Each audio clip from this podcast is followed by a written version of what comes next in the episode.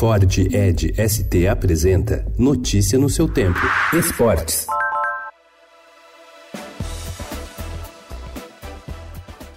Os advogados do Corinthians terão hoje o primeiro encontro com representantes do Departamento Jurídico da Caixa Econômica Federal no processo de negociação de um novo acordo relacionado à dívida do estádio de Itaquera. Segundo o banco, a dívida atual é de 536 milhões de reais. O clube deixou de pagar algumas parcelas do financiamento e por isso o nome da arena foi incluído no cadastro de inadimplentes da Serasa. O principal entrave é sobre o período em que a arena recebeu a Copa América e ficou sem arrecadar com bilheteria. As semifinais da Libertadores começam hoje às nove e meia da noite, quando River Plate e Boca Juniors se enfrentam no Monumental de Nunes, em uma reedição da final do ano passado, que foi disputada em Madrid após muita confusão entre torcedores e bate-boca entre dirigentes. Amanhã, no mesmo horário, Grêmio e Flamengo fazem o primeiro duelo entre os brasileiros em Porto Alegre. Os jogos de volta estão marcados para os dias 22 e 23 de outubro.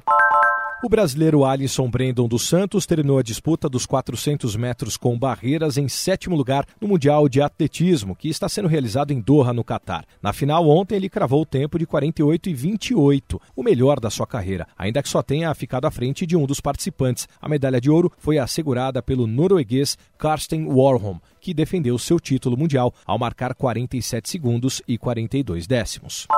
Liderados pelo zagueiro Neto, um dos sobreviventes do voo que matou quase toda a delegação da Chapecoense em 2016, familiares e vítimas da tragédia fizeram ontem um protesto em Londres, em frente às sedes da corretora de seguros AON e da seguradora Tokyo Marine Kiwin. O grupo levou faixas com a frase Lutando por Justiça, somos mais fortes juntos, em inglês e português. A AON afirma ser a corretora e não a seguradora e que não é responsável pelo pagamento. A Tokyo Marine Kiwin informa que a reivindicação referente à pólice de seguro não é válida. Notícia no seu tempo. É um oferecimento de Ford Edge ST, o SUV que coloca performance na sua rotina até na hora de você se informar.